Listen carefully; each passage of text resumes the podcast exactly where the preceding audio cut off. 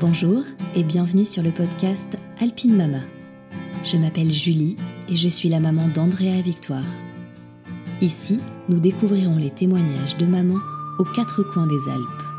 De leur grossesse à leur accouchement, ces inconnus ou presque nous raconteront leur parcours, leurs difficultés, mais surtout leurs plus belles réussites. J'espère que ces écoutes vous donneront l'espoir, le courage et des semblants de réponses à vos questionnements. Pour ce sixième épisode, je suis allée à la rencontre de Colline, maman de Victor et Romy, au pied de la Tournette à Taloir précisément, en Haute-Savoie. Cette jeune créatrice d'accessoires pour enfants m'a ouvert les portes de son chalet pour me faire rentrer dans l'intimité de ses deux accouchements. Avant de lancer sa marque Papayou, Colline était infirmière et son mari David, lui, est toujours médecin urgentiste en montagne. On pourrait croire que ces purs produits tout droit sortis de l'hôpital savaient exactement ce qui les attendait. Mais vous allez l'entendre, quelques rebondissements vont parsemer leur nouvelle vie de parents. Colline va aller de déception en déception en voyant que le père de ses enfants, malgré tout l'amour qu'elle lui porte, ne ressemble pas du tout à ce qu'elle avait idéalisé jusqu'alors. Maladroit, pas très attentionné, déconnecté et même pas du tout impliqué, c'est un vrai crève-cœur pour Colline qui se sent très seule. Elle en veut à l'image que l'on véhicule des super papas modernes, car à la maison, ce n'est pas la même. Et ça, personne n'avait osé lui en parler jusqu'alors. Mais patience est mère de toutes les vertus. La famille a fini par trouver son équilibre et David sa place de papa entre deux ascensions des plus hauts sommets.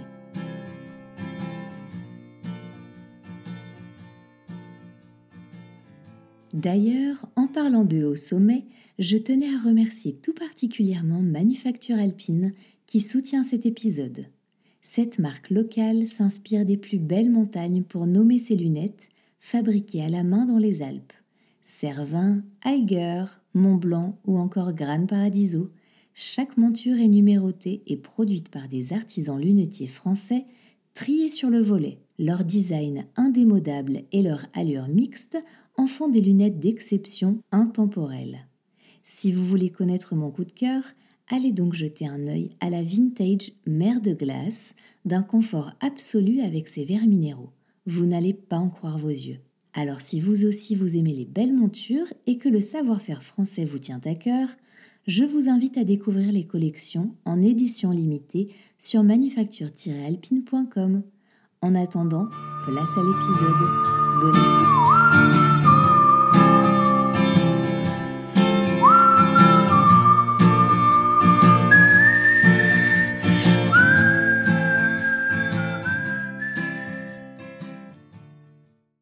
Bonjour Colline. Bonjour Julie. Merci beaucoup de me recevoir chez toi. Je suis très contente de venir dans ta maison euh, à Taloir, sur euh, les hauteurs du lac d'Annecy, dans nos très chères montagnes. C'est trop mignon. On avait un petit feu de cheminée tout à l'heure pour nous accompagner. Merci. Bienvenue. Colline, est-ce que tu peux nous dire déjà pour commencer euh, qui tu es? Alors moi je m'appelle Colline, j'ai eu 30 ans euh, la semaine dernière. Je suis la maman de Victor et Romy qui ont 4 ans et 2 ans et la femme de David. On habite donc euh, à Taloir et moi je suis la créatrice de la marque Papayéou. Ok, super. Est-ce que tu peux nous dire avant qu'on rentre un peu dans le vif du sujet, de tes histoires de grossesse et d'accouchement, euh, dans quelle famille tu as grandi? Alors moi, une famille très très aimante. J'ai un papa et une maman euh, fou amoureux depuis qu'ils ont 16 ans. J'ai toujours grandi dans beaucoup d'amour. Ils se courent toujours après, euh, plus de 30 ans après. Et c'est un beau modèle, je pense. Mm. Ouais, c'est chouette. Ça doit être beau à voir. Ouais. Ok, super. Alors écoute, moi, ce que j'aimerais bien savoir déjà, c'est comment vous vous êtes rencontrés avec ton chéri? C'est un peu classique. On s'est rencontrés à l'hôpital. Je suis infirmière, il est médecin. Mm. Le coup de foudre comme dans Grey's Anatomy. Génial, comme à la télé. Comme à la télé. ok. Et tu te souviens à quel moment vous avez eu envie de peut-être euh, commencer à fonder une famille? Vous avez peut-être discuté de, de ce hmm. sujet-là? Comment ça s'est passé? C'était rapide parce que David a 17 ans de plus que moi. Du coup, euh, il n'avait pas d'enfant, pas de situation euh, plus stable que moi, mais au vu de l'âge, on n'avait pas envie de faire un papa-papy, comme on dit. Mhm. Donc, euh, et puis moi, j'avais toujours eu envie de faire des enfants. Très jeune, j'avais envie d'être maman. Donc, quand euh, on en a parlé, c'était une évidence que l'âge de David ne me posait pas de problème et que le fait que ça soit rapide non plus, c'est arrivé assez rapidement. Vous avez rencontré des difficultés non. Pour, le, pour concevoir un, premier bébé? Non, pas du tout. Je crois que Victor est arrivé au bout de 4 mois d'essai. Génial. Donc assez, assez fluide. Mais même en 4 mois, j'ai déjà eu le temps de me poser des questions, donc j'ose même pas imaginer le parcours des femmes euh, pour qui ça n'arrive pas ou que ça arrive beaucoup plus tard. Quoi. Parfois, ça peut être un petit peu long. Une fois que c'est viscéral et qu'on a décidé que ça y est, on voulait être mère, c'est... Exactement. Et comment elle s'est passée alors, cette première grossesse? Bah, pas simple. Euh, moi, j'ai eu très vite, à partir de 4 mois, un col euh, raccourci et des contractions nombreuses. Alors, mon métier d'infirmière debout aux urgences n'a forcément pas aidé à ce que ça aille, je pense, plus loin. Du coup, j'étais alitée euh, très rapidement. Un alitement, euh, j'avais le droit de me lever manger, euh, me doucher, mais il fallait quand même que je reste majoritairement allongée avec un contrôle sage-femme une fois par semaine de monitoring. D'accord. Pour éviter un accouchement trop prématuré. J'avais une MAP, donc une en MAP, ouais, voilà, une MAP. qu'on appelle la MAP, menace d'accouchement prématuré. Du quatrième mois, j'étais en MAP. D'accord. Oui. Ok. Menace d'accouchement prématuré alité pendant quand même plusieurs mois là. Réellement trois gros mois pour eh Victor. D'accord. Euh, dans un petit appartement à Annecy, euh, on n'avait pas encore la maison. C'était pas facile. Hmm. C'était pas facile. Après, ben, comme je suis très manuelle, euh, j'avais pas encore créé Papa Yehou, mais je faisais du crochet, du tricot. J'ai passé des heures à créer des choses pour Victor, à coudre aussi. Enfin, la couture, j'ai vite arrêté parce que c'était assis sur une chaise avec la machine. Mhm. Donc j'ai fait ce qu'on peut faire allongé dans un canapé, donc euh, du crochet, du tricot principalement. Ah ouais, t'as fait des, des petits. Euh, j'ai fait de la déco, j'ai fait des cadres en crochet, j'ai essayé de faire euh, des petits vêtements. Trop mignon. J'ai essayé de faire les albums photos qu'on se dit toujours qu'on fera quand on aura le temps. Oui, mais qu'on ne fait jamais. voilà, j'ai fait une grossesse comme ça. Alors, ce qui est intéressant, c'est que toi, tu es infirmière de profession, initialement, avant d'avoir créé ta marque. Mm. Donc, ça veut dire que tu connais quand même bien le milieu médical, l'hôpital. Tu travaillais à l'hôpital d'Annecy Oui. Ouais. Donc, tu avais peut-être déjà vu euh, la maternité. Euh. J'avais même vu des accouchements euh, à la maternité dans mes stages. Tu avais déjà assisté à des accouchements? Mm. Ah ouais C'était une évidence pour moi, l'hôpital. Enfin, comme je repense à l'épisode d'Elodie que tu as pu mettre en ligne il y a mhm. quelques temps, c'est exactement l'inverse d'Elodie, c'est-à-dire que moi je suis formatée, nous on est dans le milieu médical, euh, il est hors de question d'accoucher ailleurs qu'à l'hôpital. La péridurale c'était une évidence, on m'a toujours dit mais les femmes ont souffert pendant des milliers d'années, tu as la possibilité d'accoucher sans souffrance, prends-la, parce qu'il y a mhm. des milliers de femmes qui auraient aimé la voir. Donc en fait, euh, j'avais même pas la notion d'un projet de naissance. J'ai été alitée, j'ai écouté, j'ai fait ce qu'il fallait. J'ai été au, cours de préparation d'accouchement. Mhm. Euh, euh, j'ai été à l'hôpital de manière normale, j'ai fait la péridurale normale. Enfin, vraiment, c'était. Tu t'as suivi ah vraiment le schéma qu'on connaît le plus en fait en France, le entre guillemets un peu classique. J'aime pas trop ce mot, mais mhm. c'est quand même un peu le schéma classique où on rentre dans le, processus habituel qu'on appelle aussi un peu médicalisé, mais où on va à l'hôpital. Complètement, et sans notion qu'on pouvait faire autrement. Alors qu'on était quand même en 2016 quand j'ai accouché de Victor, donc je pense que tout ça existait déjà. Mhm. J'étais pourtant pas ignorante parce que je regardais des choses. Mais pour moi, l'image de la femme qui accouchait ailleurs qu'à l'hôpital, c'était. C'est pas péjoratif, c'était baba cool, quoi. Eh c'était prendre des risques pour rien, en mhm. fait. Ouais. Pour moi. Ouais, ouais. Alors que non, c'est pas rien. De ton point de vue aussi d'infirmière, C'est respecter son corps et faire autrement. Et c'est, je, pense maintenant mieux, mais à l'époque, j'avais pas les connaissances et on baignait dans le médical avec eh David. Donc euh, il n'y a pas d'autre. Et comme j'avais un accouchement avec une MAP, de toute façon, j'avais un suivi gynéco très rapproché, mhm. des échos tous les mois, beaucoup de monitoring. Donc j'étais en plus dans le médical par le suivi de grossesse. Et quand on a infirmière, justement pour le suivi, est-ce qu'on va vers ses potentiels collègues de travail, euh, se faire suivre ou alors justement on va en dehors de l'hôpital euh Non, bah j'étais suivie euh, par ma gynéco de ville classique mhm. qui me suivait au début, puis après elle m'a orientée vers l'hôpital parce qu'elle elle faisait pas les grossesses pathologiques. Je suis allée à l'hôpital, j'ai fait non, je, respectais le parcours normal sans jamais vraiment me poser. Maintenant je me dis mais avec tous les mots qui me sont passés par la tête, avec la map, avec les épisios, avec le papillomavirus, avec tout ça, j'aurais pu stressée ou quoi, ou, mais alors je me suis posé zéro question. Quoi. Moi j'étais à l'hôpital, comme moi, mes patients qui sont pris en charge de A à Z, ils avaient mon dossier, ils géraient quoi. Oui, c'est ça, il y a quand même un côté aussi rassurant. Ah on oui. sait où on va, on sait où on met les pieds parce que c'est un schéma qui est établi, mm. que nos mères nous ont raconté, mm. éventuellement, bon, nos grand-mères ça pouvait être un petit peu différent, mais depuis quand même plusieurs décennies, on est sur ce, Mm. sur ce schéma-là qui euh, nous rassure parce qu'on a déjà aussi beaucoup de surprises pendant une grossesse, lors d'un accouchement. Donc, euh, Ah on oui. a besoin un peu de, de sécurité pour savoir comment ça va se passer euh, Ah, mais le jour J. Je reprends ta phrase surprise parce que des fois, comme par exemple, moi, c'était inconcevable de pas connaître le sexe de mon enfant. Et on me disait, mais c'est une surprise et tout. Mais toujours, je me disais, mais à la naissance, la plus grosse surprise, c'est déjà de découvrir son enfant. Enfin, Mhm. on en a une de surprise, que ça soit une fille ou un garçon. Quand on me disait euh, l'accouchement, c'est la surprise, le sexe, tout ça, moi, je me disais, mais la surprise, on l'a forcément. Ouais. On met au monde quelqu'un qu'on connaît pas. Ou forcément, euh, moi, j'y voyais pas d'intérêt de pas savoir le, le sexe. Quoi. Ouais, J'avais trop clair. besoin de tricoter, il fallait que je sache si j'achète des pelotes bleues ou des pelotes roses. C'est clair. Tu disais, Colline, que tu avais attrapé un papillomavirus. Tu peux nous expliquer un petit peu? Ah oui, alors euh, le papillomavirus, c'est une maladie. euh, alors maintenant, il y a des vaccins, mais moi à l'époque, euh, il n'y en avait pas. Comment t'as su que t'avais eu ça Et ben lors d'un frottis, un contrôle euh, Mhm. classique euh, chez la gynéco, j'en ai fait un premier euh, et je crois que c'était à la pose du premier stérilet parce que il- contrôle euh, la gynéco et j'avais quelques cellules, c'était pas terrible mais bon ça allait. Et le papillomavirus ça peut partir tout seul. Euh, c'est souvent bien bénin. J'ai pas les chiffres en tête mais je crois que c'est au moins 80% où ça part euh, tout seul, même plus. D'accord.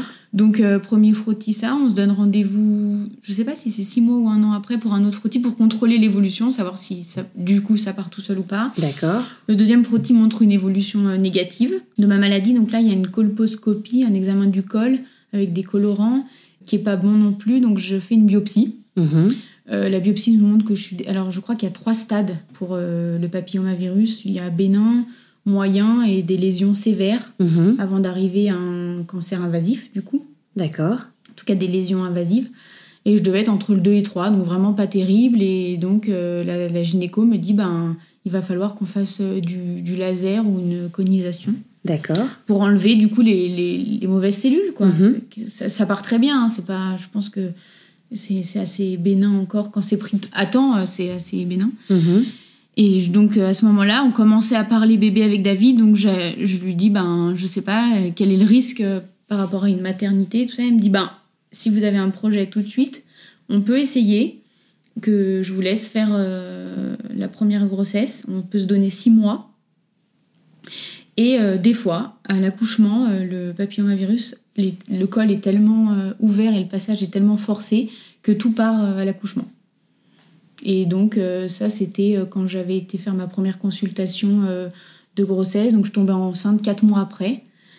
Tout ça en n'ayant pas le- la notion, je ne savais pas, j'ai appris après qu'il y avait quand même un risque pour l'enfant d'attraper Ah le oui. papillomavirus. euh, D'accord. Mais je, moi, je ne savais pas, puis je me rappelle pas ma gynéco m'en parler de ce risque. Je me rappelle plutôt de me dire, ben, ça peut être euh, salvateur pour moi, quoi. Mhm. Et effectivement, euh, j'accouche de Victor et après, lors du, du contrôle euh, gynécologique euh, de post-accouchement, on refait un examen et je n'avais plus de, j'avais plus de, de lésions au col. Tout était Incroyable. parti. Ouais. Incroyable. Et depuis Il m'avait guéri et plus rien. Je continue de frotter régulièrement, mais ça n'est pas revenu. Ouais, donc super. Ouais. Du coup, alors, t'arrives à, entre guillemets, un peu à échéance, à terme, après euh, ces trois mois d'alitement. Ouais. Comment ça se passe à l'approche de ton terme? Ça se passe bien. J'ai une grossesse euh, tranquille, du coup, Mhm. pas comme j'avais imaginé, mais tranquille. Euh, David, euh, lui, alors David, c'est un papa qui est, devenu, qui est devenu papa sur le long terme, on va dire. Ouais. La grossesse, il l'a pas trop partagé avec moi. C'était pas un papa qui allait toucher mon ventre ou qui allait être euh, s'extasier. Je pense que s'il me voyait pas et qu'il voyait pas que j'avais un gros ventre, euh, Mhm. il se rappelait pas que j'étais enceinte, quoi. Enfin, c'était comme ça. Et moi, j'avais pourtant ce besoin et cette image du papa très présent. Donc ça, ça a été un peu dur pendant la grossesse. En fait, j'aurais aimé qu'on me le dise. Mm. J'aurais aimé lire des choses euh, ou entendre un podcast. me dire que ben, le papa, il peut s'accrocher euh, plus tard et que la relation d'amour se fait euh, Ouais, vraiment plus tard. C'était pas forcément parce qu'il était très occupé par le boulot ou autre, c'est qu'il y avait quand même. un- Il avait des Vous étiez un peu occupations. en décalage Oui, on était en décalage, mais nous, moi, j'étais alitée toute la journée à regarder mon ventre. Donc, moi, je pouvais pas oublier que j'étais enceinte. Mm. Lui, la journée, bon, bah, on s'écrivait. on- Quand on s'appelait, je pense qu'il y avait des moments où il occultait complètement. Parce qu'être père, c'est pas, c'est pas pareil, quoi. Ouais, tu vas nous voilà, raconter puis- comment ça a changé euh, un petit peu par la suite, du coup, un Ben, peu plus tard. Maintenant, c'est un papa extraordinaire, David. C'est un papa joueur. Il s'occupe très, très bien des enfants et j'ai absolument rien à lui reprocher. C'est pas à lui que j'aurais j'aurais quelque chose à reprocher, c'est plutôt à la société Euh, cette image comme euh, les accouchements à l'hôpital, euh, c'est des images sociétales hyper violentes où on te dit que le papa, ben, il pleure à l'accouchement, qu'il est hyper présent, Mm. que les nouveaux papas, ils font tout. Ben non, il leur faut aussi parfois du temps. Et moi, j'avais pas cette notion de temps et j'en, ai souffert. Ouais, parce qu'évidemment, on est toujours. Ça fait du bien d'être soutenu, d'être à Oui. deux. On sait ce que c'est aussi pendant une grossesse. On a quand même, même au-delà des hormones, on peut pas tout mettre sur le dos des hormones, mais on vit euh, des choses pour la Moi, je me première fois. rappelle euh, les séances de, avec la sage-femme pour, euh, Les cours pour de les- préparation, la préparation à l'accouchement. oui. Je lui avais dit qu'il fallait au moins venir à un. Alors, il était hors de question qu'il aille qu'il un est cours. hors de question qu'il aille un cours. Puis finalement, après, je lui ai dit que c'était obligatoire, donc il en a fait un. C'était celui, euh, le cours du papa, je crois que ça s'appelait comme ça. Mhm. Et donc, je le revois dans la salle. Il nous regardait comme si on était des ovnis. Lui qui est très médical aussi, on était assis sur des tapis avec des ballons. Enfin, je vois bien que pour lui, c'était le choc des cultures, quoi. Alors c'est intéressant parce que il aurait pu peut-être avoir un œil curieux de par son métier. Il est médecin dans quel domaine? Mais non, il est médecin urgentiste. Oui, d'accord. Euh, lui, il fait de la montagne, il fait des choses hyper techniques. Mm. Alors non seulement il est technique dans son métier, mais dans l'à côté, il est aussi technique avec la montagne, avec l'alpinisme. Il est loin des salles de yoga, de la relaxation et, et de, de tous ces, ces milieux euh, qui l'attirent pas en plus. Ouais. Je, je pense qu'il l'attire Ouais, pas. Là, je nous revois nous asseoir sur le tapis. On s'assoit par terre? Bah oui, on s'assoit par terre. Je revois que c'était c'était pas facile, quoi.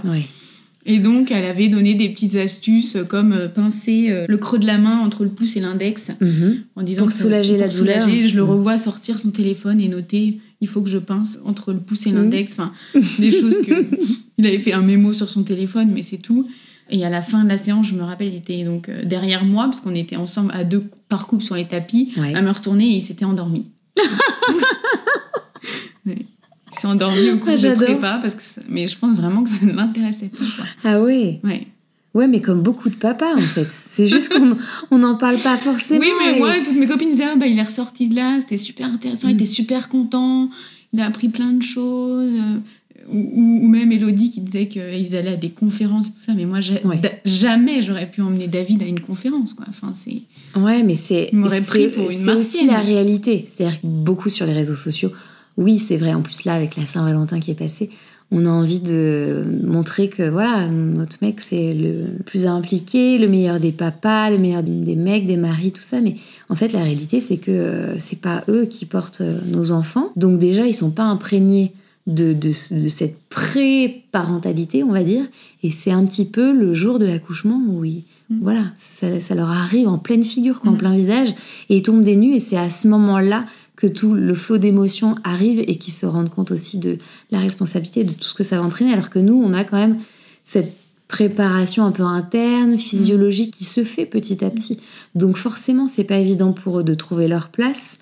Euh, je crois que c'est ça que tu avais aussi Mm. envie de dire que c'est pas chose facile et c'est pas forcément inné. Et en fait, c'est ça, je pense, le combat qu'il y a un peu à mener dans nos sociétés, en tout cas les sociétés modernes, en tout cas dans notre pays en France, c'est que rien n'est inné, même pour les mamans. Il y a beaucoup d'instincts, mais en fait, on apprend sur le tas. On apprend à devenir Mhm. parent sur le tas, mais les papas aussi, quoi.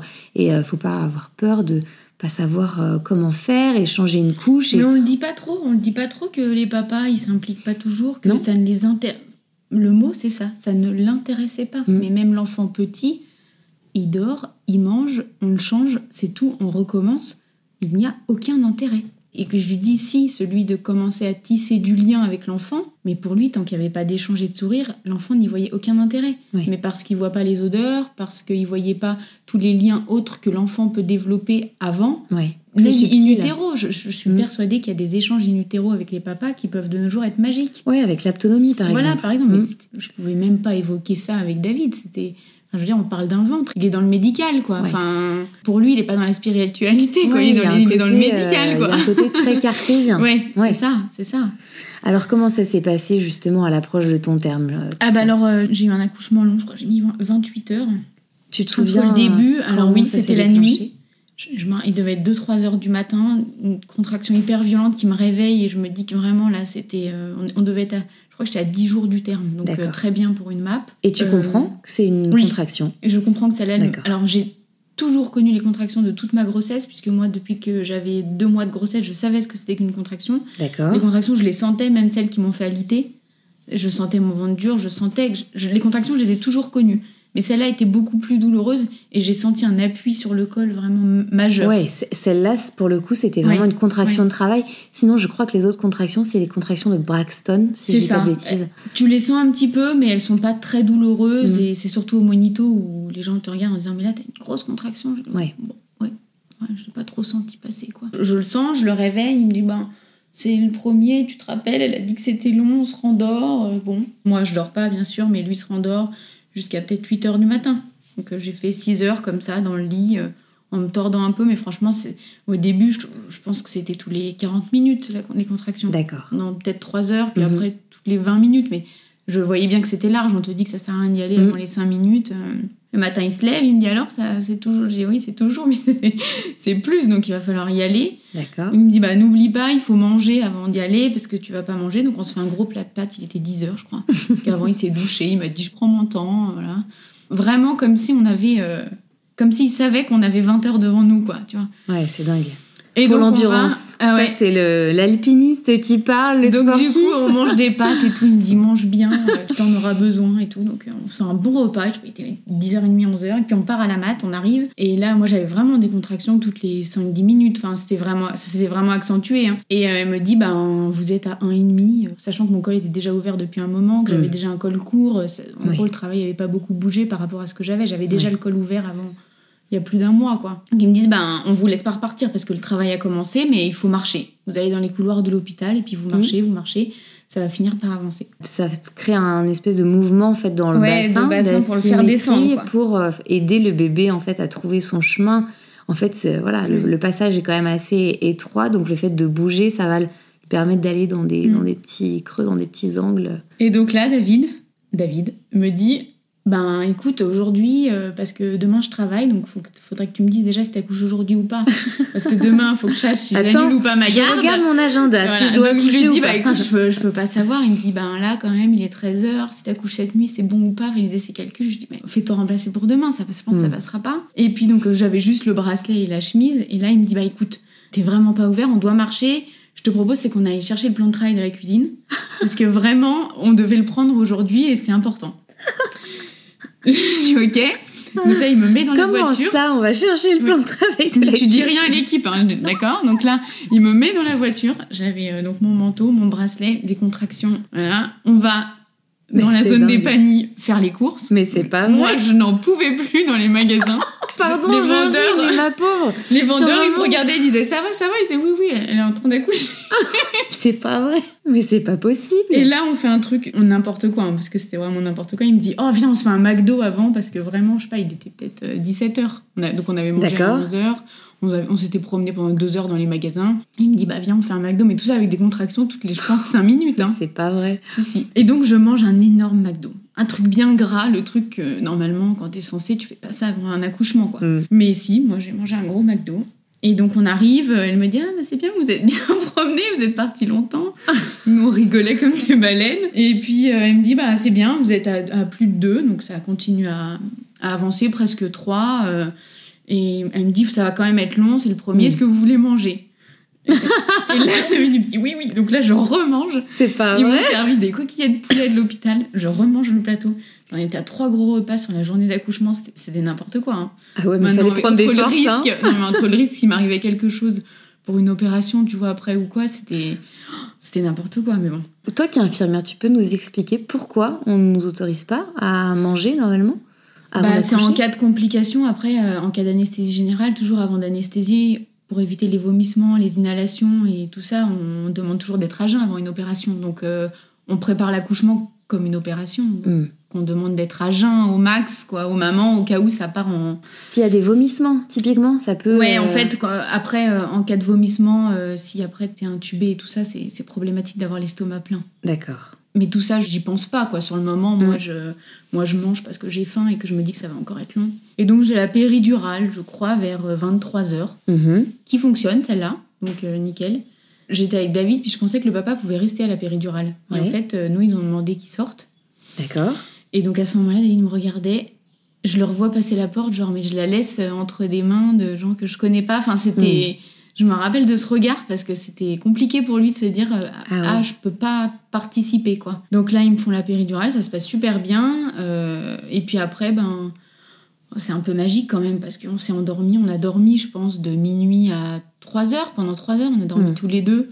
Puis le travail s'est fait et puis à 4 heures elle rentre vérifier puis je crois que j'étais déjà à 8 ou 9 sans avoir rien senti quoi. Ah ouais. Ça allait vite par la suite, d'accord. vite parce que je crois qu'ils m'ont mis des, de l'ocytocine. D'accord. J'ai pas tout suivi de ce qu'elle m'a mis, mais moi j'avais déjà pas dormi depuis la veille, 2h du matin. Mhm. Donc j'avais fait toute la journée avec des contractions dans les magasins. Là, on était, il était minuit, une heure, j'ai dormi peut-être deux heures pour euh, recharger les batteries. Puis il m'avait conseillé, Ouais. avant de pousser, de me reposer Ouais. aussi. euh. Et là, Et puis la péridurale, ça donne un petit peu de répit aussi. Souvent, c'est le moment où ça y est, la douleur s'en va. Ouais, ouais. On a un petit instant Ouais. pour euh, faire une, une micro-sieste, Ouais, quoi. c'est ça. Et donc du coup, on va, euh, elle, elle rentre, elle dit bah là, on va accoucher. Tout.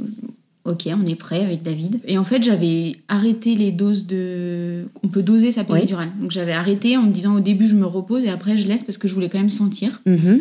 Donc euh, j'avais pas du tout appuyé sur ma péridurale. Donc elle était très dosée au début quand j'ai dormi, puis après un peu moins. J'ai bien senti mon accouchement. Enfin, je suis contente, j'ai bien senti mon accouchement. D'accord. Et donc, euh, elle dit de pousser et tout. Puis je vois bien que ça, Victor sort pas. On m'annonçait un gros bébé. Moi, je suis un petit gabarit. On avait même hésité à me faire une radio du bassin pour Mhm. voir comment il allait passer. Donc, euh, à un moment donné, elle me dit ben, faut, faut qu'on s'acharne un petit peu, sinon ça va aller. euh, on va appeler l'obst- l'obstétricien, quoi. Donc, Mm. personne n'a envie de passer à l'étape 2 de, de l'accouchement. Parce que tant que tout se passe bien et que les choses arrivent, c'est donc la sage-femme qui Mm. nous accouche. À partir du moment où ça se. C'est un peu la menace, peu quoi. Compliqué. on vous dit. Voilà, exactement. le- On le appelle le gynéco. gynécologue obstétricien qui, lui, va intervenir pour euh, Mm. peut-être utiliser des instruments ou euh, prendre la décision de Mm. partir en césarienne ou autre. Donc là, euh, il y a la sage-femme qui était là avec une élève. Et donc, euh, je me rappelle très bien parce que cette élève, donc à chaque fois, du coup, euh, elle m'avait dit au début de l'accouchement, voilà, il y a une élève, est-ce que vous acceptez que l'élève soit là? Mhm. Moi, j'avais dit oui, été moi-même élève infirmière. euh, la première piqûre que j'ai faite, je pense Eh que oui. j'ai pas fait du bien. Et il y a un moment donné, il faut, faut apprendre. Forcément. moi, j'étais vraiment Tu dans... t'es dit, Ah c'est ouais. à mon tour à d'accepter de que participer à la formation Ah ouais. euh, de mes consoeurs et confrères. Donc c'est jamais agréable parce qu'à chaque toucher de colle, bah, il y a les deux qui passent, il y a la stagiaire et la sage-femme. Donc Ah c'est ouais. pas agréable, mais vraiment j'étais dans ce processus de dire moi je connais. euh, Mm. Avec David, on n'avait pas du tout dit qu'on était dans le médical. Moi, il savait pas que j'étais infirmière et David non plus. D'accord. Tue le truc, mais moi j'avais dit qu'il n'y avait pas de souci pour l'étudiante quoi. Et donc ils arrivent, ils, ils commencent l'accouchement, ça se passe, euh, je pense, moyen. Et puis euh, nous, avec David, on entendait tout ce qu'ils disaient entre elles, parce que je pense qu'on a l'oreille euh, médicale, toujours pareil. Et là, j'entends euh, la sage-femme qui dit bah va falloir couper. Donc moi, j'avais bien compris que c'était l'épisio, chose que j'avais pas envie, mais il n'y avait pas le choix. Victor était commencé à il souffrait pas, mais ça commençait à, à urger. Et donc, euh, je vois bien que ça se chamaille entre elles, euh, que la sage-femme gronde un peu l'étudiante en lui disant Bah si, allez, il faut le faire, machin. Et là, j'entends, on entend avec David le grand coup de ciseau, et la sage-femme qui dit Oh, Pas là. Donc là, moi, j'ai David qui tombe par terre dans les pommes, parce que, Ah parce oui. que trop d'émotions. Moi, j'avais mal. Euh, là, on nous dit que l'épisio elle est ratée. Euh, David, il, il était, par terre, il y a quelqu'un qui lui tenait les jambes. Oui, comme quoi, Enfin bon, euh, c'était, tu peux être médecin et tomber dans les pommes le jour de Ah l'accouchement là de ta femme. C'est ce qu'il me disait après, parce qu'on en a beaucoup ri de se dire que quand Mm. même, il est médecin et il a urgentiste. Ouais. C'est-à-dire qu'il va sur les accidents de voiture ou les trucs hyper graves. Il voit des choses terribles et moi qui accouche, euh, il a jamais tenu le cap. Mais il me dit, mais de voir la souffrance des gens qu'on aime, c'est Mm. terrible. quoi. Bien sûr. Et donc, bref, elle me rate, a priori, l'étudiante. Alors, je, je sais pas trop. euh, Je vois la sage-femme qui reprend les ciseaux, qui refait. Elle se chamaille, mais bon, David, euh, il a pas supporté, moi non plus d'ailleurs, parce que c'est jamais plaisant, quoi, dans ces moments-là. Non, t'as dû te poser des questions. Ouais. Qu'est-ce Ouais. qu'elle a coupé, Bah, quoi Tant qu'elle faisait pas mal au bébé, moi, ça m'allait, Mm. quoi. Mm. Mais donc, du coup, on termine l'accouchement comme ça, et ils me le mettent sur moi, Victor, tout de suite. euh, et là, euh, donc, David se redresse à peu près, voit Victor. Et pareil, euh, réaction que je m'attendais pas, il me dit Ah là là, mais il est pas beau. et après 25 heures d'accouchement, on n'a pas envie d'entendre que son enfant, il est pas beau. Mais il était pas beau. Parce Non. que bah, 25 heures de souffrance, euh, un nez patate, euh, une tête un peu déformée. Bah, ils euh, ont des petites têtes qui sont aussi passées par voie basse, hein, Ah bah, dire ce qu'il y a. Donc ils sont très étirés, ils ont des Ouais. petits yeux bridés. euh, la peau qui voit le jour pour la première fois, qui est, qui est restée in utero pendant neuf mois. On est loin du bébé cadom, quoi. Oui, alors ça, c'est encore aussi un truc un peu sociétal, c'est que quand on envoie les petites photos à nos familles, à nos amis, euh, ils sont bien sympas à nous répondre il est trop mignon, mais en vrai, on le sait maintenant Ouais. que non, un, un nouveau-né, c'est. Alors il y en a quand même des plus beaux, parce que Romy mais. était très très belle à la naissance. Euh, Ah ouais. Ou alors je m'attendais tellement au pire, je sais pas, mais Victor, oui, n'était pas un beau bébé. Et après, il a souffert de l'acné du nourrisson tout de suite. Ah oui. Et c'était terrible de voir un petit bébé avec des, Ah oui. des, des boutons d'acné sur Ah les oui, joues euh, d'adolescent en Ouais, crise. C'est dur. Le pauvre, ça, ça l'a pas aidé. Mais bon. Donc du coup, David qui me dit ça, euh, ah là, mais il est pas beau. euh, je me dis bon. La sage-femme qui sort le placenta et puis qui arrive avec euh, le placenta sur un plateau. Ouais. Vous voulez le voir? Et là, David qui, oh non, bim, il repart. C'est pas vrai. Parce que c'est vrai que c'est pas, c'est pas appétissant. hein, euh. Alors tiens, intéressant. Pourquoi, avant que ton mec tombe dans les pommes, mais pourquoi euh, elle a voulu te montrer le placenta? Elle m'a dit est-ce que vous voulez le voir? Mais il elle l'avait dans les mains devant moi, donc euh, de toute façon même si j'avais répondu non, euh, il était là. Et une fois que j'ai eu dit oui, elle m'a montré alors euh, comment il regardait pour regarder qu'il était complet. Ah ouais. donc elle a mis ses points dedans. Elle m'a- dit bah voilà c'était là-dedans que Victor avait vécu euh, pendant neuf mois. euh, il c'est un beau placenta. Intéressant. Mais par exemple quelque chose que j'ai appris sur le tard et que j'aurais aimé demander, c'est que moi le cordon ombilical, je me rappelle qu'ils l'ont coupé très tôt pour Victor. Mhm. Oui. Et je sais que j'aurais pu lui donner plus. Euh, on était en 2016, mais je pense avoir une expression abdominale. Ah oui. Euh, je, les ai re- je les revois appuyer sur mon ventre. Alors, pas hyper fort, mais quand même, je pense que comme Victor descendait pas, ils essayaient quand même d'appuyer. C'est des choses comme ça, on n'est pas. Moi qui pensais être au courant, j'étais au courant de rien finalement. En fait, on s'en remet quand même beaucoup au corps médical. Ah oui, hein. mais moi complètement, j'étais à l'aveugle euh, complet. Après, j'ai eu pas mal de sutures parce que l'épisio, du coup, euh, j'ai une dizaine de points, je pense. Mhm. Mais ça sans péridurale, donc j'ai eu très très mal. Ça- je crois que j'ai eu 1h15 de suture, mais ça a été 1h15 de, Oh là là, de, de, supplice. Ah ouais, oui. c'était. Toutes les deux secondes, je disais, mais là, je peux pas appuyer pour remettre la péridurale parce que. Et elle me disait, bah non, c'est fini, c'est bon, c'est fini, c'est fini. Puis en fait, c'était. Moi, j'avais trouvé le temps hyper long parce qu'après 26 heures, on est- Mm. on n'a plus envie, on veut qu'on. Non, on veut nous Fiche nous la laisse tranquille. Ouais, c'est clair. C'est clair, il faut dire ce qu'il y a. Ouais. T'as su pourquoi elle s'était trompée cette euh, Bah, j'ai une cicatrice euh, moche. Euh, je pense qu'il y a ça, au lieu de faire un trait net, ça fait un peu un virage. quoi. Ça fait D'accord. Deux, deux traits, quoi. Parce que D'accord. C'était peut-être pas parti exactement comme il fallait. Ma gynéco, quand elle m'avait revu après, m'avait dit qu'effectivement c'était pas beau, mais que si j'avais un deuxième accouchement, potentiellement il pouvait refaire une belle cicatrice. Mhm. C'est-à-dire qu'il rouvrait au même endroit un peu mieux, Oui. il refermait correctement. Mais j'ai pas eu d'épisode pour Romy, donc je suis restée avec mon- ma cicatrice boursouflure moche. D'accord. euh, qui fait partie de moi et Ah qui oui. me gêne pas au quotidien, quoi. Enfin, j'ai eu mal longtemps, mais je pense que j'ai bien eu mal pendant huit mois à ma cicatrice. Ah oui. Mm. On t'avait euh, proposé peut-être des solutions pour que tu aies moins les- mal, que le ça premier mois, cicatrise j'avais une bouée. J'étais assise sur une bouée pour euh, complètement délester, euh, Ah oui. ouais, comme une fracture du coccyx, quoi. Ah oui, une, Ouais, une une, vraie ouais. bouée, euh, une vraie bouée avec un trou au milieu, une bouée d'enfant. D'accord. Après, je me rappelle qu'au bout de sept jours, ça tirait vraiment trop. J'avais vraiment très très mal et je me rappelle m'enlever un point toute seule dans la salle de bain. Ça tirait trop. Je- je- C'était Ah bon? c'était un supplice. Ah ouais. Je me rappelle reprendre un ciseau et couper ce point qui me. C'était un point externe, hein, mais c'était trop de douleur. Donc je me rappelle avoir fait ça. D'accord. Je sais pas si c'était bien ou pas bien. Incroyable. Et puis après. ça t'a euh, soulagé après ah d'avoir ouais. fait ça? Et je pense qu'il était trop serré. D'accord. Je pense qu'il était trop serré. Et puis après, j'ai continué comme ça les soins, euh, l'épisio, on va dire, ouais. Ça a été trois mois très difficiles, Mhm. quand même. Et puis pour la- l'allaitement, euh, pas facile non plus. Victor a un mauvais placement de langue, il t'était pas bien. Euh, donc crevasse, mastite. J'ai fait jusqu'à 41 de fièvre, où c'était David qui me mettait Victor au sein pour que je continue l'allaitement, parce que j'avais vraiment un souhait d'allaiter. Mhm. Un allaitement difficile pour Victor, mais j'ai fait quand même 7 mois d'allaitement. D'accord, super. Donc plutôt, Très très bien. plutôt pas mal. Ah oui. Donc voilà, puis un petit garçon euh, mignon. Le nerf de la guerre, c'est le sommeil. Victor, il a pas dormi pendant 3 ans et demi. Raison Oh pétard. 4 à 5 réveils par nuit. C'est usant. Le sommeil, je pense que c'est le, le pire, quoi. Ouais, c'est très très long. Et Mm. c'est vraiment le, le point sensible des parents, le Ah bah, sommeil. ça, c'est- Et ton chéri, donc euh, tu disais que voilà, c'était pas forcément évident pour lui pendant ta grossesse de trouver sa place. Comment ça s'est passé à la naissance euh, de Victor? Ça n'a pas été simple non plus. Euh, et moi, j'essayais de les rendre amoureux tous les deux. Quoi. Donc, euh, je parlais beaucoup de son papa à Victor. Et quand euh, David euh, était là, j'allais facilement le coucher sur lui pour la sieste, par exemple, en postprandial. Ou j'allais- j'essayais de le solliciter au plus possible. Mhm. Parce que j'avais compris que ça allait être long et que c'était pas un coup de foudre euh, immédiat. On- Oui. Il s'est pas reconnu en plus tout de suite dans Victor. euh. Après, quand on n'arrêtait pas de lui dire bah, il te ressemble, il te ressemble, je pense que ça, ça a aidé, Mhm, mine de rien. mhm. Mais euh, au début, ça a été long, ça l'intéressait pas, quoi. Enfin, et encore, Victor a été souriant rapidement. Je crois que les premiers soirs, il était très souriant à partir d'un mois.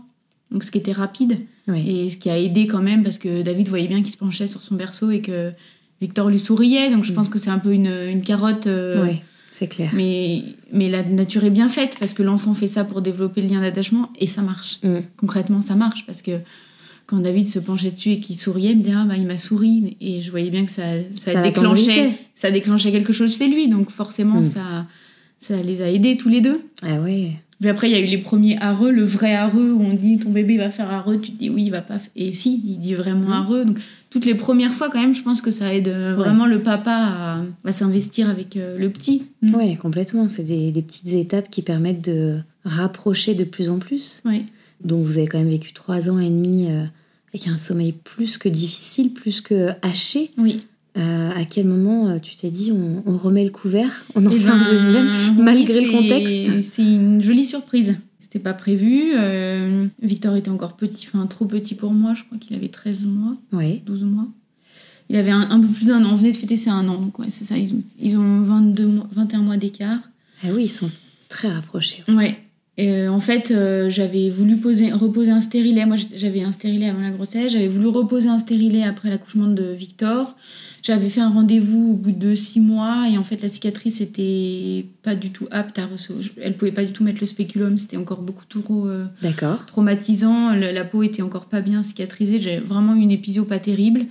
Donc, elle m'avait dit on se redonne rendez-vous dans six mois. Mhm. Et euh, du coup, le six mois se transformait à ce que j'avais pris rendez-vous un peu plus tard et Romy est arrivé avant. D'accord. Donc voilà, après, on voulait d'autres enfants. David les voulait rapprocher. Il n'y a eu aucun souci à l'annonce euh, de la grossesse. euh. C'est- vous avez accueilli ça comme une très bonne Oui, nouvelle. puis on a ri parce que moi, j'ai, enfin, c'est, pas du tout glamour comme. euh, mais moi, le, le seul problème euh, au début de la grossesse, c'est que j'ai une très mauvaise digestion Mhm. et je fais un- des rots, chose que je ne fais jamais. Et donc, euh, on se revoit à table, c'était au mois d'août, et je rote à table. Et là, David me dit Bah, t'es enceinte? Je lui dis Bah, c'est vrai, je rote jamais. Non, il me dit Bah, la dernière fois, t'étais enceinte de 8 ans. Et on rigole. Et le lendemain, je fais un test, et il était positif.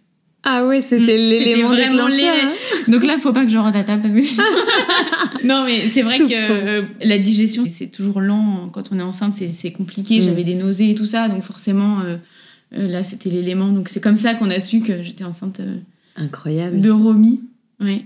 Comment elle s'est passée cette deuxième grossesse alors? Ben, on m'avait dit ça va être tout autrement. T'inquiète pas pour euh, l'alitement, ça ne sera pas pareil. Et puis au final, rebelote à 4 mois, je crois que la gynéco me mettait de nouveau en arrêt parce que Ah oui. Je me rappelle, j'étais aux urgences, j'étais pas bien, j'avais beaucoup, beaucoup de contractions. Je suis allée aux urgences euh, gynéco, puis ils m'ont dit non, mais là, madame, c'est... il y a trop de contractions. J'avais aussi le col Pareil, à court. 4 mois environ? Ouais, 4 mois. je- quatre mois.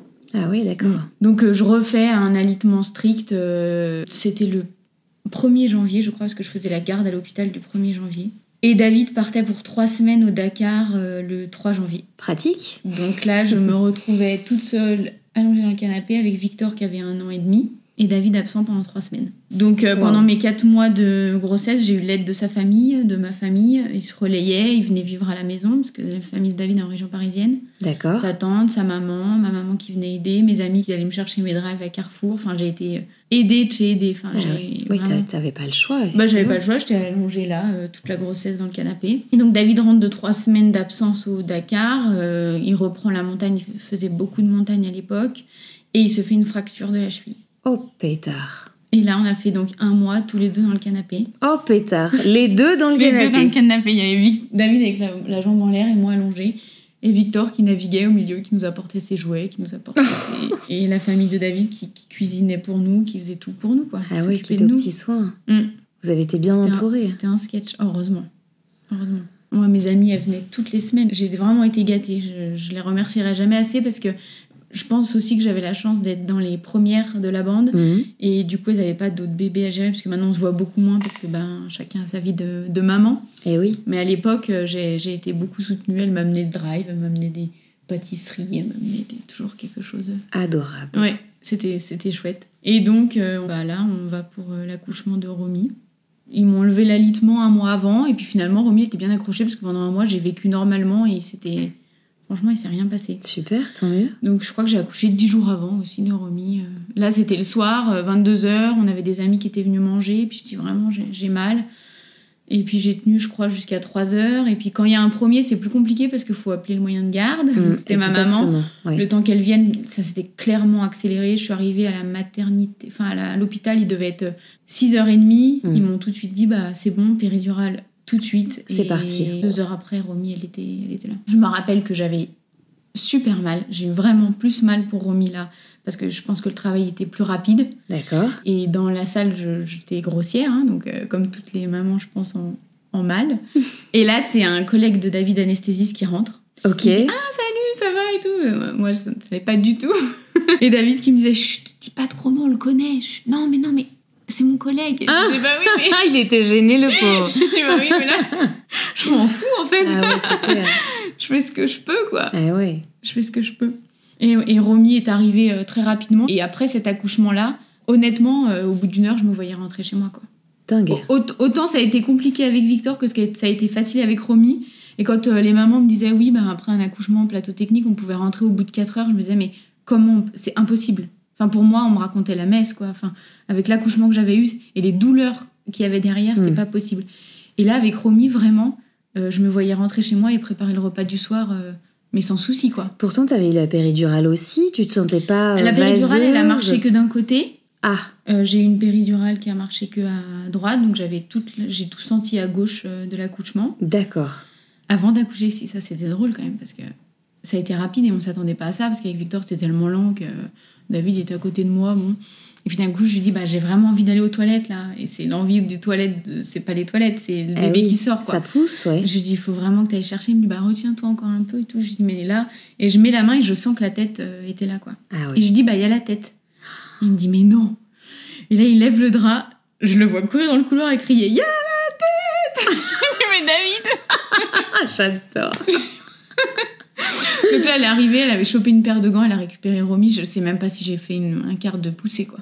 Mais il Incroyable. était vraiment sorti euh, rapidement. mais- Bon, là, cette fois, il est pas tombé dans les pommes. Ça non, m'a mais, non, mais ça allait tellement vite. Puis j'ai pas eu mal, j'ai pas poussé. J'ai euh, ouais, j'ai dit, j'ai dit là, je sens la tête. euh, vraiment, elle est arrivée, elle l'a récupérée, elle l'a mis sur moi. Ça a été, Ah, mais, super. mais du coup, pas, de- pas d'épisio, pas, Mhm. de, pas de traumatisme. Vraiment un, un accouchement où on se voit prendre son bébé, dire au revoir, merci, et Ah rentrer oui. chez nous. Ah ouais. Et autant les difficultés de l'accouchement et de l'allaitement pour Victor, autant pareil de l'allaitement. J'aurais aimé faire comme on voit maintenant, la laisser ramper au sein. Parce que c'est vrai que maintenant, on voit de plus en plus Oui, de on vidéos. a entendu Elodie Et- nous raconter Ouais, ça dans et c'est quand même assez magique. Elle aurait été capable. Je sais qu'elle aurait été autant Victor non, autant Tous les bébés, en tout cas, nés à- en bonne santé. Ouais. euh, Et là, elle, elle, était, euh, elle était au taquet. Enfin, moi, je l'ai mise Mm. au sein. Elle a pris en, en deux minutes, quoi. Ah, Ça, elle savait formidable. faire, quoi. C'était facile. C'était facile. Ça, c'est impressionnant. Ouais. Se dire, ils sont à peine nés, qu'ils savent déjà faire des choses. Et ils savent faire beaucoup de choses. Donc, retour à la maison. J'ai fait donc du coup trois jours à la maternité. Heureusement parce que quand on a un premier, c'est quand même pas facile. Et je me voyais pas gérer surtout Victor plus les réveils nocturnes de Victor parce que Ah oui. Victor se réveillait encore plus l'allaitement de Et Romy. oui, il était petit. Hein, ouais. Ouais, c'était c'était un peu compliqué. J'étais bien contente de faire les trois jours euh, à la maternité. Puis Ouais, on est ça rentré. donne un petit peu de répit, hein, on Ouais, peut dire ce qui est, ouais, hein. ouais. Parce qu'on sait que quand on rentre à la maison, on sait ce qui nous attend. Et encore, je dis pas que c'est bien, mais depuis qu'il y a plus de visite avec le Covid à la maternité, Mm. eh ben, je crois que j'aurais aimé ne pas avoir de visite à la maternité. Parce que moi, j'ai travaillé à l'hôpital, David aussi, on avait tous les collègues qui passaient. Ah. Et c'était un moulin, la chambre. Ah ouais. Et je, je- je- j'aurais aimé avoir ce temps calme pour Romy. J'ai eu moins de visites parce que pour Victor, c'était trop. Pour Romy, j'ai eu moins et j'ai trouvé qu'il y avait vraiment un lien qui se faisait très fort les premiers jours. Mm. On prépare pas à manger, on s'occupe pas de la maison, on fait rien. On Ouais. est juste, nous, notre bébé, dans une chambre où il y a rien à faire Ouais. que de le regarder et de d'apprendre à se connaître. Ah Donc oui, c'est quand même. on euh, est un petit peu aussi en train de se remettre quand même d'un accouchement, Oui, ou comme je disais, on a l'impression qu'un bus nous est passé dessus quand même. Si on a envie d'allaiter, on peut rencontrer des petites difficultés, donc Mm. on a tout ça à mettre en place. Mm. Donc on n'a pas le- vraiment le temps pour euh, les mondanités, quoi. Non, non. Pour la vie sociale, en tout cas, c'est pas forcément le moment, mais c'est vrai que c'est dans les mœurs. Ouais. C'est comme ça depuis. Mais ça, euh, ça crée des difficultés parce que moi je pense que pour le premier allaitement c'est compliqué. C'est des gens qu'on connaît mais sans plus. Le- la mise au sein au début c'est compliqué. Eh oui. T'appelles euh, la sage-femme, elle arrive, elle sort le sein, elle met le téton, elle, ça fait mal. C'est pas facile les premiers pas de l'allaitement. Enfin, moi en tout cas pour Victor c'était très compliqué. Autant ça peut très bien se passer pour certaines personnes, autant d'autres femmes peuvent rencontrer des difficultés. C'est tellement aléatoire, mais c'est pas forcément tout cuit quoi. Ouais. Mm. Donc voilà, puis un papa, David il avait, il, avait une préférence pour un deuxième petit, petit mec. Mhm. Donc on a eu euh, une petite Romy, c'était pas, c'était pas facile. Encore une deuxième difficulté à trouver sa place de papa. Et en plus de ça, comme il y avait déjà Victor qui était là et qui était à un âge très drôle, mhm. c'était beaucoup plus simple d'aller vers Victor que d'aller vers Romy qui dormait toute la journée. Eh oui. C'est une, ça a été une deuxième souffrance parce que j'avais l'impression qu'il fallait que je mette deux fois de l'amour mhm. sur Romy. Alors que pas du tout. Il l'aimait à sa manière et il fallait juste qu'ils apprennent à se connaître. Ouais. Mais ça a été très long parce que, bah parce que les premiers bains, ils voulaient pas les donner. Les premières couches, c'était compliqué parce que c'était une fille. Enfin, c'était tout était euh, prétexte en fait à. Et puis l'allaitement, ben c'est assez exclusif avec la maman, faut quand même euh, le dire. C'est des moments où ils sont tout le temps avec nous. Mm. Donc euh, ça a été encore difficile et aujourd'hui ils sont très papa.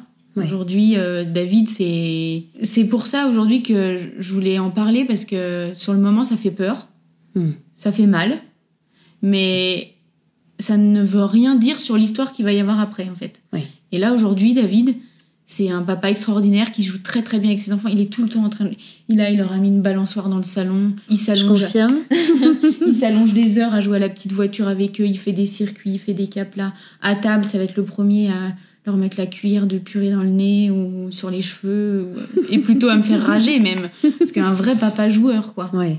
Avec le recul maintenant, comment tu vois les choses? Qu'est-ce que tu aurais aimé peut-être savoir avant ou qu'est-ce que tu te dis de cette situation? Est-ce qu'il y a des choses que tu aurais aimé mettre en place pour euh, vous aider par rapport à ça et aider euh, ton chéri à trouver sa place? Comment tu vois bah, cette expérience maintenant? Bah déjà d'entendre d'autres témoignages parce que moi je me sentais isolée j'avais mmh. l'impression que tous les papas euh, à la télé ou dans les témoignages des mamans, le papa, on met toujours le papa, il est très présent, félicitations, un super, je remercie le papa. Moi non, je, remercie le papa de m'avoir fait des beaux enfants, mais je le remercie pas pour la gestion du quotidien et la, mm. les, les, premiers mois, quoi. Et j'aurais aimé qu'on me dise, euh, ben ça, qu'on me dise, ben aujourd'hui le papa il est absent et, il est, ça ne l'intéresse pas. Mm mais demain, ça sera un super papa. Ça ne veut rien dire. C'est juste qu'il avait besoin de temps pour s'apprivoiser et que lui, l'instinct paternel, bah, il a été plus long à se développer parce que bah, il n'a pas porté l'enfant, parce qu'au début, bah, la mise au sein, il est tout le temps en rapport avec la maman. Ce laps de temps peut, peut durer de, quelques heures, je pense, parce qu'il y a des papas qui sont au taquet tout de suite, à des mois.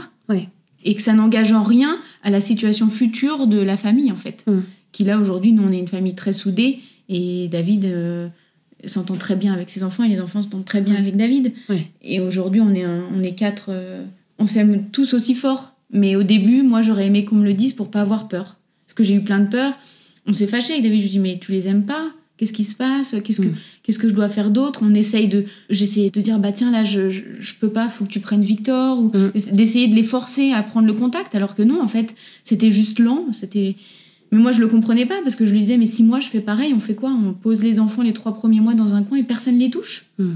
Parce qu'on n'en a pas l'envie, parce qu'on n'en a pas la, nécessité. Hmm. Et non, en fait, euh, c'est. Oui, tu lui reprochais peut-être son manque de devoir de oui, père. Oui, voilà. Hmm. Mais lui me disait, tu fais ça tellement bien que je, je vois pas l'intérêt. Mais moi, ma réponse à l'inverse, c'était que moi, toute seule, je pouvais pas apporter l'amour de deux. Oui. Mais l'amour, il était là, en fait. C'est pas parce qu'on change pas la couche d'un enfant qu'on l'aime pas. Maintenant, je l'ai compris. Et pour le troisième, je sais que les, trois, les trois premiers mois, David, ça ne l'intéressera pas. Mais c'est pas grave, il sera quand même là. Le bébé entendra quand même sa voix. Il verra tout quand même qu'il y a les sourires, les échanges et tout ça. Mm. Et ça, ça, sera comme ça. Ça sera à petite dose au début avec papa et à grande dose après, c'est tout. Et vous en avez parlé après coup, ensemble? On en parle des fois. Alors lui, il minimise, il me dit oh, pour l'enfant, c'est rien. Alors que pour moi, c'était un traumatisme pour l'enfant. Et non, c'est pas un traumatisme pour l'enfant, c'est un traumatisme pour la mère. Hmm. Mais l'enfant, il a juste un lien qui est plus long à mettre en place, mais il y a quand même un lien qui se met. Donc c'est, moi je le disais, mais il va être traumatisé ou ils vont avoir l'impression qu'ils sont que maman. Et les premiers temps, c'était que maman. Ils étaient accrochés à moi, les enfants. À hmm. un an, quand ils tombent ou quand ils ont quelque chose, c'est toujours maman. Ouais. Il me dit mais pourquoi ils sont maman comme ça? Maintenant Je lui dis mais je pense qu'on ne peut pas rattraper les débuts où ben, la sécurité affective pendant les trois premiers mois et, la base, c'est moi qui l'ai donnée. Hmm. Et, j'avais du mal à lui faire comprendre qu'il y avait quand même des choses qui se jouaient autre que les sourires et les regards du nourrisson en fait. Ouais, ouais, en fait, derrière ces petits bébés, il y a beaucoup de subtilité, il y a beaucoup de choses qui passent en fait en dehors des codes qu'on a en étant adulte, de la, des paroles, des gestes. Mais en même fait, il y a beaucoup d'autres choses. Même une sieste, c'est un partage, c'est du pot à pot, c'est échanger les, rythmes cardiaques, c'est faire mm. des décharges de cortisol pour les enfants. c'est mm. Rien n'est anodin à cet âge-là. Ils se nourrissent de tout. Et, pour moi, j'avais l'impression qu'ils passaient à côté de quelque chose. Mm. Et, je m'en voulais. J'essayais de rattraper quelque chose que j'avais pas à rattraper, en fait. Et pour le troisième, bah, je le laisserai faire comme il l'entend et il fera son lien plus lent mais aussi fort euh, autrement quoi. J'avais pas entendu de témoignages comme ça.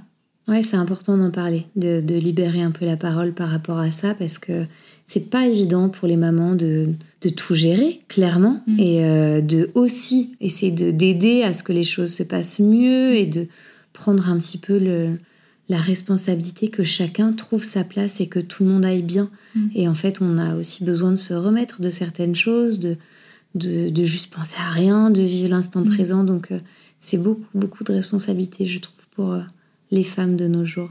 Bon, Colline, merci beaucoup. Bah de rien. Si ça peut aider euh, d'autres, bah, je serais contente. Ouais, c'est clair, ça va en aider, c'est certain. De libérer la parole comme tu le fais, ça, ça aide. Merci à toi. Ben, merci à toi. Je reviens pour le troisième alors Bien sûr. Merci Colline. Merci à toi de nous avoir lu une page intime de ta vie. Nous te souhaitons un bonheur infini avec ta famille et un vrai épanouissement dans ta vie de femme. Merci à vous pour votre écoute. Si vous avez aimé, remplissez les 5 étoiles et n'hésitez pas à souffler le podcast à votre copine, sœur, collègue, cousine. Suivez-moi également sur Instagram at Podcast.